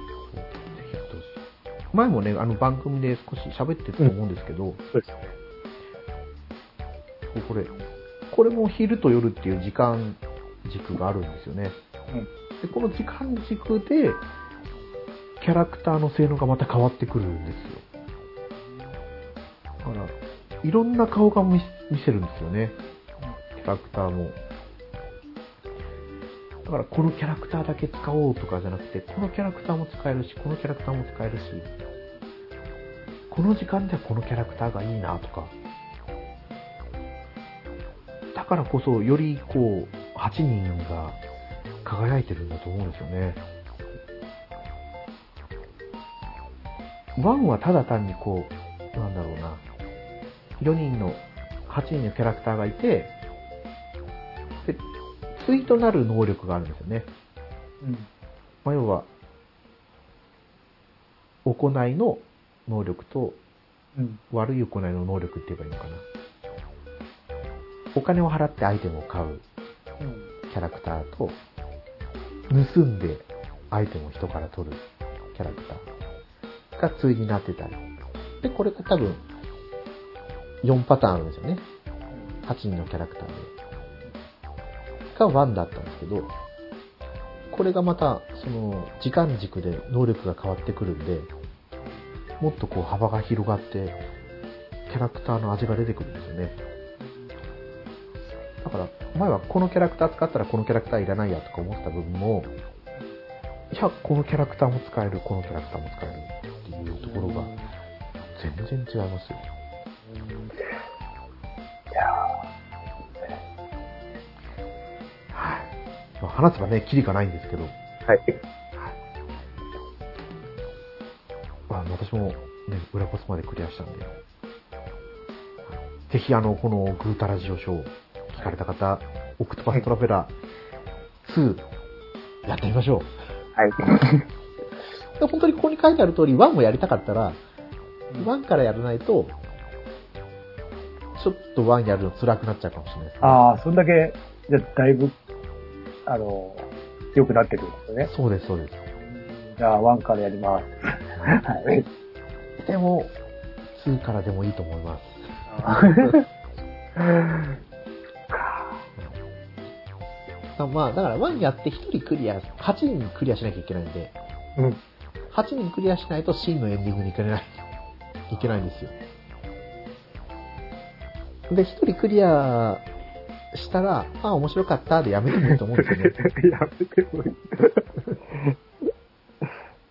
か。そうそう。でも2は、あ、8人ちゃんとやろうと思えるんですよ。思ったんですよ、私も。ああ、そっか。まあ、それや、やってみて、確かめますよ。はい。ぜひ。はい。ということで、あの、はい。うちの番組として改めて、えっ、と、ジャムパンさんのオクトパストラベラー2がグータラジオ賞として選びました。はい。はい。えー副賞とかはね、全然話をしなかったんですけど、うん。私も一応副賞を入れたんですよ。あ、はい。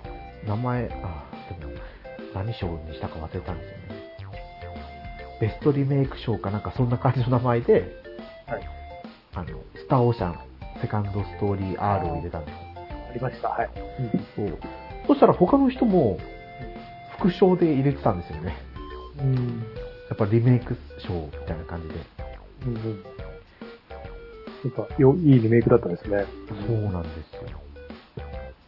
今年リメイク作品結構当たり多いですよね。去年末ぐらいから。そうですね。結構いろんなの出てて、ちょっと気になるのもちらほらあったりとかしますけど。あの、ニーサガもね、良かったし、去年、年末に発売された。選ぼうかなと思ったんですけどね、今年もやってたから。でも、1月ぐらいしかやってないから、ちょっとあまりにも記憶が薄すぎて。そうですね。最新の方がやっぱり選びやすいですよね。やらなかったんですけど、バテンカイカイトスとかもやってみたいなとか。今、セール来てますよ。お、来てるんですか？安いですね。安いっていうか、なんかすごい安かった気がします。4000円台で来てたな。なんか、今日、今日の、今日見ました。やったかな？確か。もともとでもそれくらいじゃなかったんでしたっけ、スイッチ。いや、いや、どうだった？バテンカイあ、4750円。もともと6000円ですね。円。そうですね。あ、そんな、やっぱ20%でもそんなもんか。1000円か。でも、でこの間出たばっかりで、なんか、メタルギアとかもね、出たばっかりですぐ安くなってる。ソニックだって出たばっかりなのに安くなってるしと思って。うん、早いなっていう感じですね。そんなすぐ安くなってるんですか？うん。もう1ヶ月、2ヶ月でもうセールの、まあセールの時期に合わせちゃってるのがあれなんですけど。そう、これ、あれなんですよ、えっ、と、中古でバテンカイトスは、1はあれですけど、2が高くて、はい。うん、見てると、うん、高いなって思ったら、こっちで買った方がいいですね。そう。しかも、ゲームキューブでしか今やれないですからね。そうゲームキューブと、あれですね、えっ、と、任天堂なんだっけ、Wii でできますねあ。ゲームキューブだから。普通の Wii でできるんですか？Wii が、はい、あの、1個前に、なんか任天堂は1個、なんか、1個前の世代とあ、互換があるそうので。だそうだ。で、俺それで見てるんですよ、ゲームキューブのところも。はいはい。あの、Wii が復活したんで、復活ってか繋がったので、それで値段最近見てて高いなって思ってます。そうですよ。私、Wii 持ってってやれる環境にあったんですね。そう、だから、えーっとね、うん、Wii、Wii Wii で、風のタクトとかもあるし、はいはい。うん見てますね。やりたい。やりたいけど、なんかその時にやれなかったんだよなまあまあね、その時できなくてもね、これで復活してるんで、今、今やれば、そうですね。あの、やりやすい環境にはあるので、義理の兄に売られてしまったっていう記憶しかないんですけど。本当に、本当にいい思いを買ってやろうと思ったら売られたっていう。ぜひ、すごいっすね。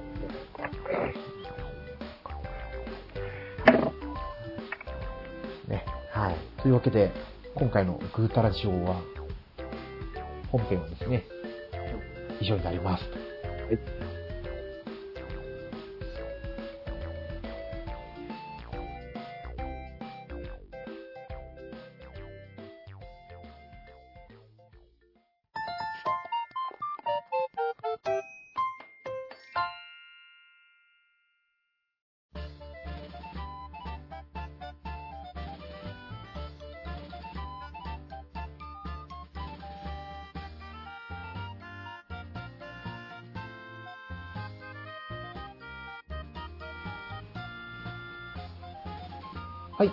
グータラジオではお便りをお待ちしております。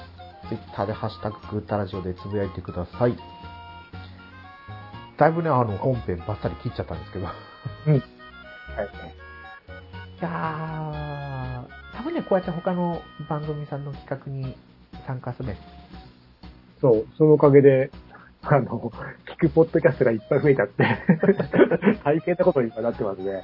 そうそう。まあ、もともと聞いてるのもあるんですけど、はいあの、聞いてなかったポッドキャストがやっぱりあるので、はい。やっぱりその手だと、とてもとても増えて、大変です。いや、本当にね、もうみんなに申し訳なかったんですよね。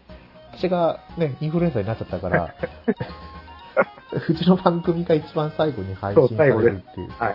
なので、そうですね。ギリギリですのがそう今日。もうね、これ収録が終わったらね、編集して、バーンって配信しちゃいますよ。なかなかね、タイミングが合わなくて、結構、合うかなと思ったんですけど、なかなか、うん、二人のは目が合わなくて、ここまで。まあまあ、今日取れてよかったです。そうですよ。あの、今回なったインフル、もう今年ね、もうコロナにもなったし、インフルにもなって、で、はい。今回のインフル、咳が残るんですよ。こんなにか、未だにまだ、そうですね。インフルエンザの全盛期の時の咳をするんで、あ、ちょっと血の味がするとか思いながら、大変だ。ちょうどコロナのワクチン打って、うん。多分ちょっと免疫が下がったぐらいだったんですよね。イインフル。なので、あインフルってこう、休んでる期間に、うん。ツイッターで、まあ、X ですけど今、うん。ツイッターの方で、あの、ちょうどあの、なんかあるじゃないですか、今年、今日このゲームが発売されたみたいな。ああ、はいはい、そうですね。やつで、ちょうどテイルズ・オブ・リバースの発売日が12月10日くらいだったのかな。違ったかな。まあ忘れたんですけど、ちょうどそれを見て、はっと思って、あ Vita に入ってたテイルズ・オブ・リバースをちょっとまたやったんですよ。どんなんだ、リバース。ああ、これか、はいはい。これ、ね、これが12月15日前にやってたら、うん。岩ゴッツで言ってたかもしれないですね。もう、もうだいぶ前の作品なんでネタバレになるんですけど、このテイルズ・オブ・リバースは、どっちかというと、なんか人種差別みたいなのがテーマだったりするんですよね。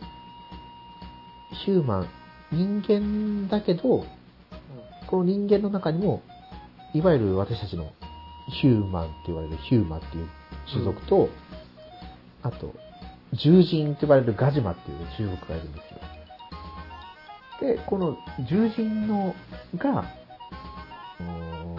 王様がいるんですよね。王様がいて、で、王女がいて、で、この王女が、ヒューマの騎士に恋をするわけなんですよ。うん。まあ、そ、うん本当にめっちゃネタバレなんでね、これ、聞きたくない人は、ここからもうバッサリ飛ばした方がいいと思うんですけど、ケタマさん喋っちゃって大丈夫ですか？これ、え、この銀髪の人王女？ではない。金髪の人は王女じゃないです。あ、どれですか？どれっていうか、あの、PSP 版もあるじゃないですか、これ。これに出てます。出てる？えっ、と、このパッケージには映ってないんですよね映っ。てないんだ。ああ、はいはい。あどうぞ話を。でも、テイルズ・オブ・リバース、ピクシブ百科事典っていうところ、画像って、ああ、これか。これか、はい。はああ、ありますね。ちょうど。Google で検索すると、出てきますね。今映ってると思うんですけど、キャラクター。これ、主人公がこの下の長髪で髪の毛をはい。うん。読んでる、ベーグっていうのが主人公なんですよ。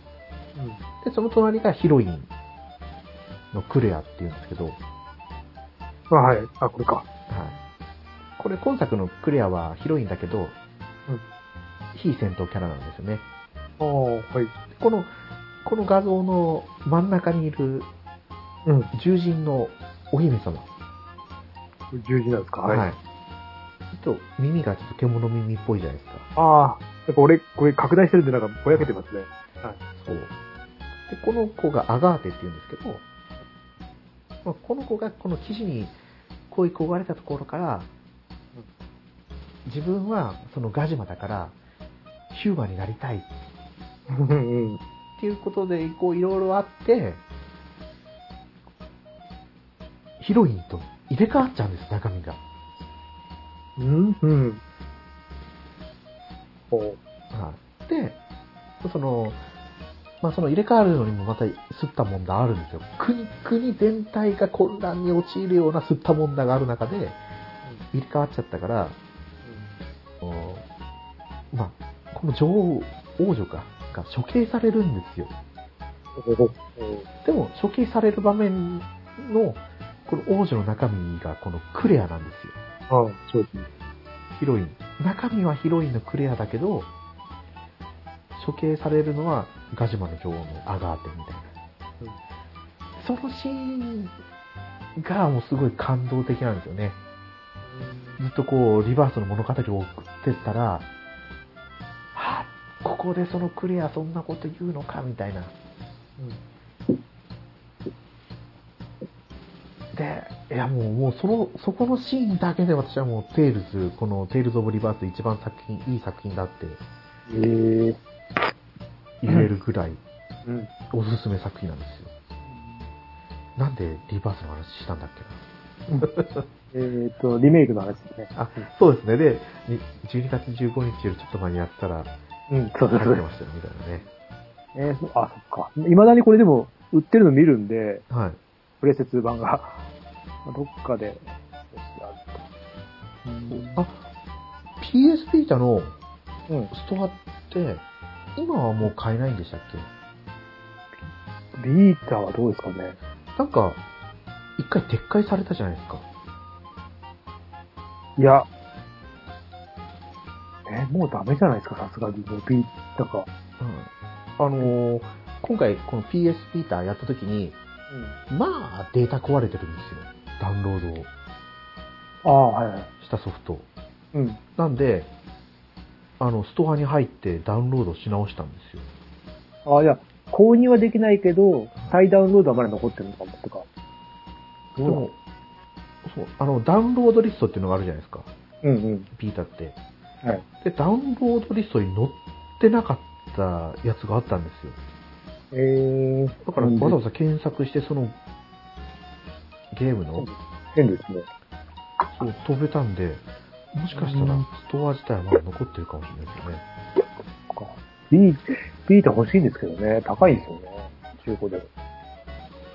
あ、いくらぐらいするんですか？1万、1万3000とかしますね。ええあ、いや、これまだ買えるかもしれないですよ。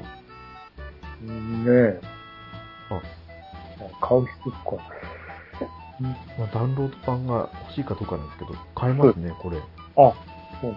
今、プレイステーションストア、ビータから入って、ゲーム、普通に選んで、1000円とか3960円とか。ああ。か PSP はもうダメですもんね、完全に。あ、PSP はもうダメですね。あの、うんなんか、通信のあれがもう規格が違うとか言われるんですよね。PSP って。あー、そっか、そこら辺はちょっとなかなかあれですもんね。昔のなんかパスワードがとか、なかなか変なんですよ。なんか。うんでもこう、ダウンロードソフトのデータ、まあ、3DS もそうじゃないですか。うん。あ 3DS そこら辺ちょっと不便ですよね。そうなんですよね。一応バックアップは取ってあるけど、はいもう、もう再ダウンロードもできないんで、DS、3DS は。あ、3DS 再ダウンロードできないんでしたっけ？あれ？あ、じゃあ4月で終わるんだっけ？次でもう再ダウンロードも今度終わっちゃいますね。えー3月いっぱいだったかな。だから、バックアップ取っとかないと、壊れた時に、うん、怖いですよ。そうですよね。なんだあれ、パソコンにあれフォルダーポンって移せばいいだけですそうそう。そう。うん、簡単だ。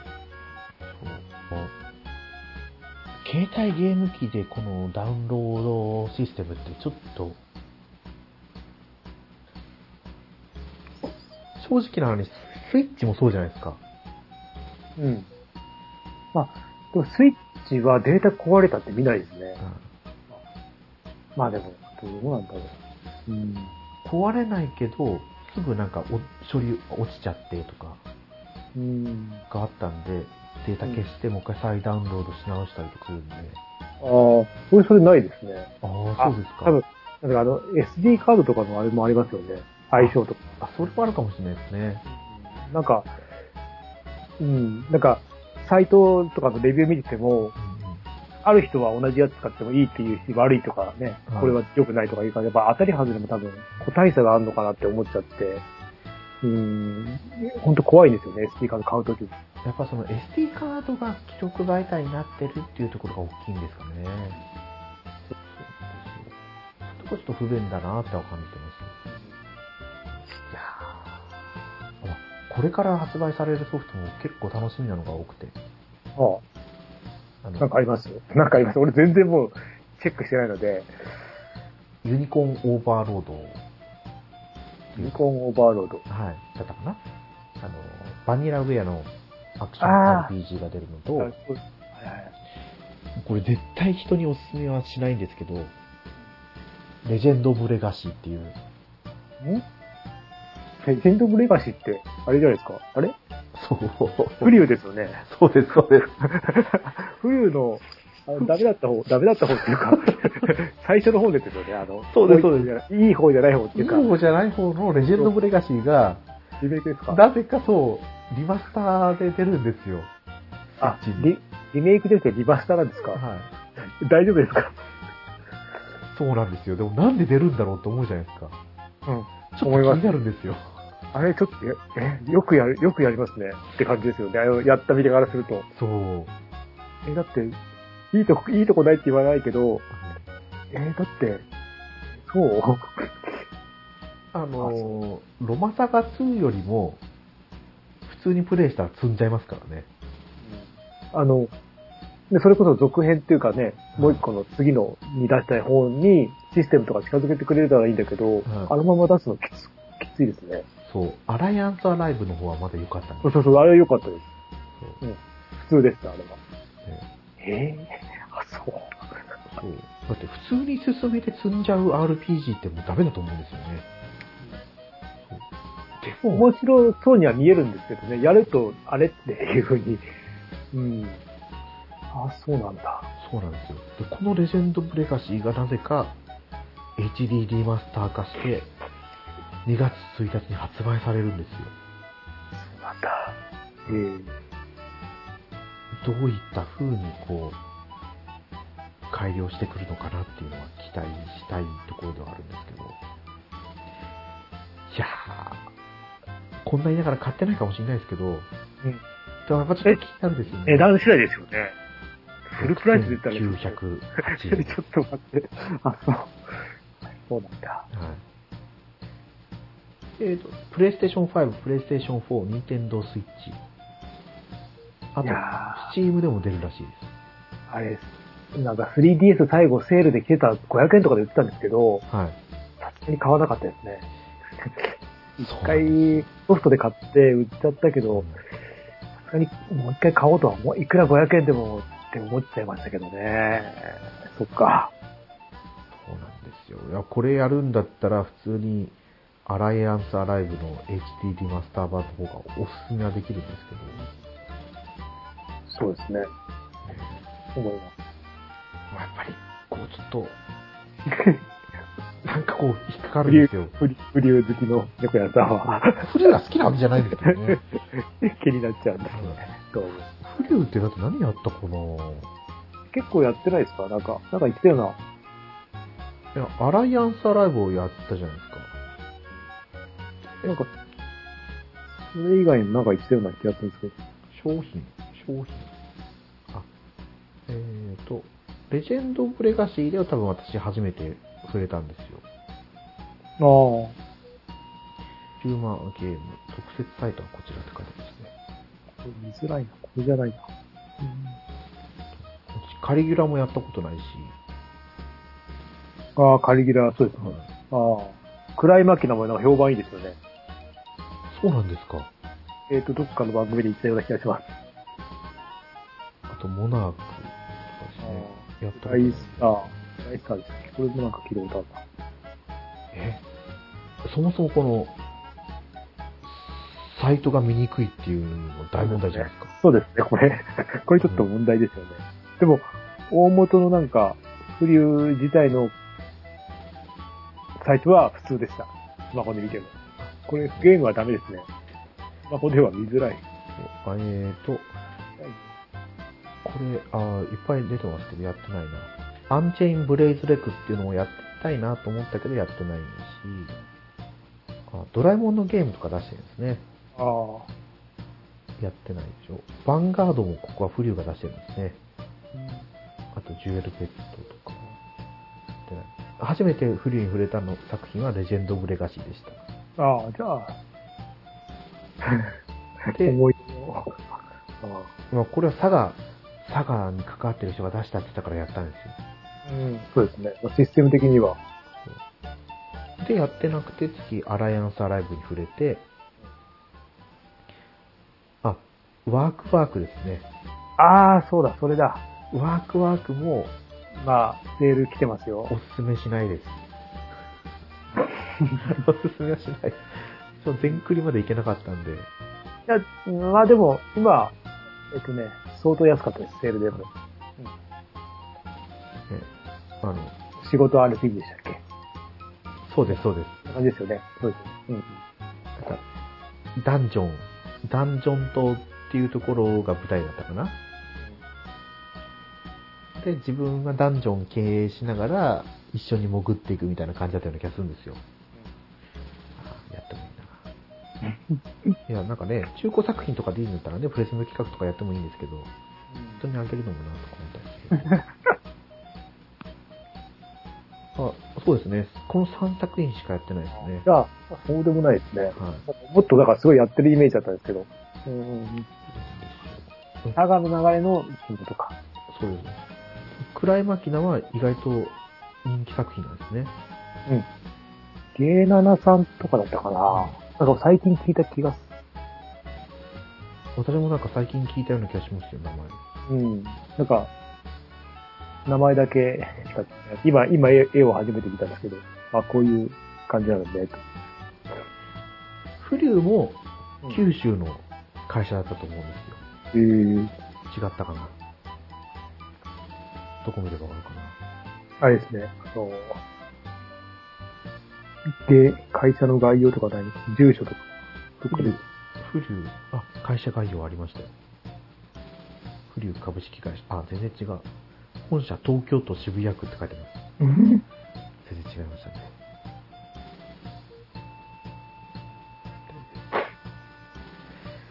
そうなんですよ。レジェンド・ブレガシーが出るんですよ。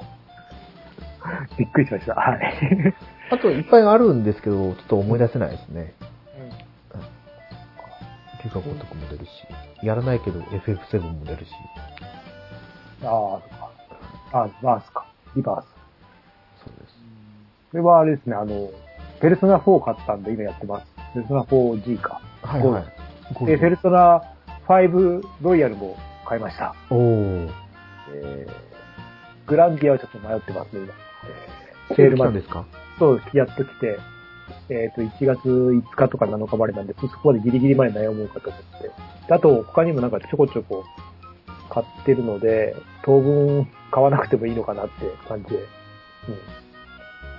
すかね。いや、えーそれを言い出したら、ケイサマンさんも、だって買わなくてもいいぐらいのありますあるはず。あ、そう、あとあれだ。今日はあれだ、バイオハザードのゼロを買ったんだ。あ、それやってなかったんですか？やってなくて、はい今、セールでさらに安くなっても500円なんですよね。はい。で、あの、プレステのポイントあるじゃないですか。はいはい。あの、なんか、勝手に増えていくポイント。はい。あれが溜まったんで、あれで買いま、買いた、買ったというか交換しました。あー、あの、プレステポイントに交換できて、あ、そうそうそうです。あれが、そうですね。あれが、なんか、結構溜まってたんで、えー500円ぐらいなら全然、はい。それでもまだ余ってるんで、結構いいで、いい、いいというか、はい。うん使わないと思った。1年後になんか消えちゃうみたいなんで、あ、ちょっとは使っ、なんか、そんな感じで書いてあったんで、ちょっと使った方がいいのかなと思って。そうなんですか？じゃあ交換するだけしとくべきですね。交換、あ、でも交換したやつもどこに残るのか分かんなかったんですけど、本当に。あの、画廊伝説のなんか英語のやつあるじゃないですか、新しいやつ。新しくてですけど、あれとかも200円ぐらいで出てたから、あ、はこれもいいのかなとか思いながら、はい見てますけど。はい。こんな感じで、とりあえずは、なんか当分いいのか、って感じで。まあでも、と言いつつまた買っちゃうんでしょうけど。い。絶対買っちゃいますよ。そうですよね。まあまあ。なんだかんだ言いながら、猫屋さん、レジェンドブレガシ買っちゃいましたよ。それはない、それそれはないな。それだけはないと思うなそう。ですね。はい。だったら 3DS のやつ買いに行きますよ、安いやつ。そうですね。うんなんか冬アニメの話もまた今度やりたいなと思ったんですけど、前にあれが来てますね。えーっと、おっさんずラブの話が。そうですよ。そもそも、あの、冬アニメ、全然見たい作品がないんですけど、特にはないですね。おっさんずラブの話をやっていくしかないですね。わかりました。1話ずつ。1 1月の 4, 4とか5じゃなかったかな？なんか結構早い時期。早いですよ。早いですよね。確か。だから、録画するのを抜けちゃわないようにしとかないと。えっと、いや、えっと、アマプラかなんかで来ます。確か書いてありました。あ、それは見ました。どこだったかわかんないけど、アマプラか U-NEXT と思うんですけど、俺が見てるのだと、どっちかに来ると思います。アマプラちょっと確認アマプラだったような気がしますね。いや、今日、あの、月島さんが、うんファイナルファンタジーアンリミテッドがうん。配信されますってつぶやいてて。ど、どこですか？アマプラいや、あれは、アニプレックスか、あ、j コムか、あスカパー、スカパー。まあだから要は、そういうね、ケーブルテレビ系のやつって来るってことですね。でも、そこが解禁されたらもしかしたらありえますよね。そう。一つが崩れるとちょっとありえるんで、うん。いやー私の青春時代の FF のアニメって言ったら、FF アンリミテッドなんで、あれって面白いんですか？あれは中二、中二心をくすぐられます。あそう。今見るとちょっとどうかなって感じですかね。まあそうですね。アニメ自体は、今のアニメの方が明らかにこう動きもあったりするし。うん。けど。いやー、まあちょっと暗いですかね。ゲーム自体、あ、ゲームというかその、世界設定もそうだし、なんだろう。FF かって多分思うかもしれないですね、もしかしたらね。まあ、来たらまあ見たいですね。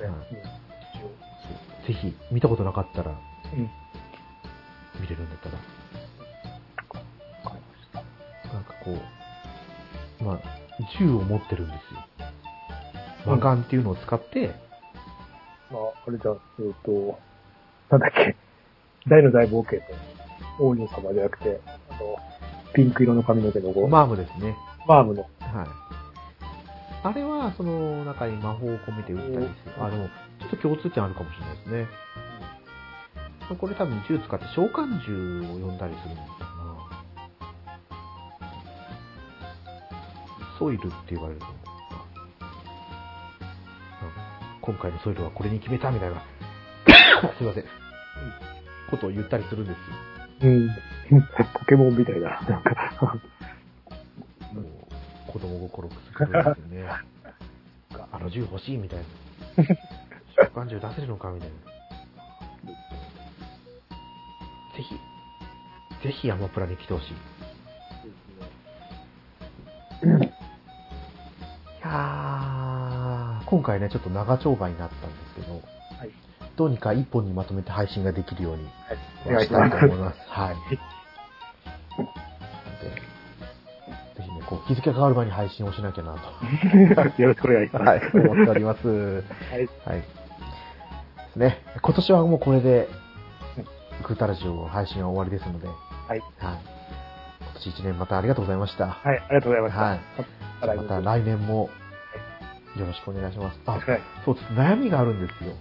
はあ。あの、X が仕様がどんどん変わっていきそうな感じじゃないですか。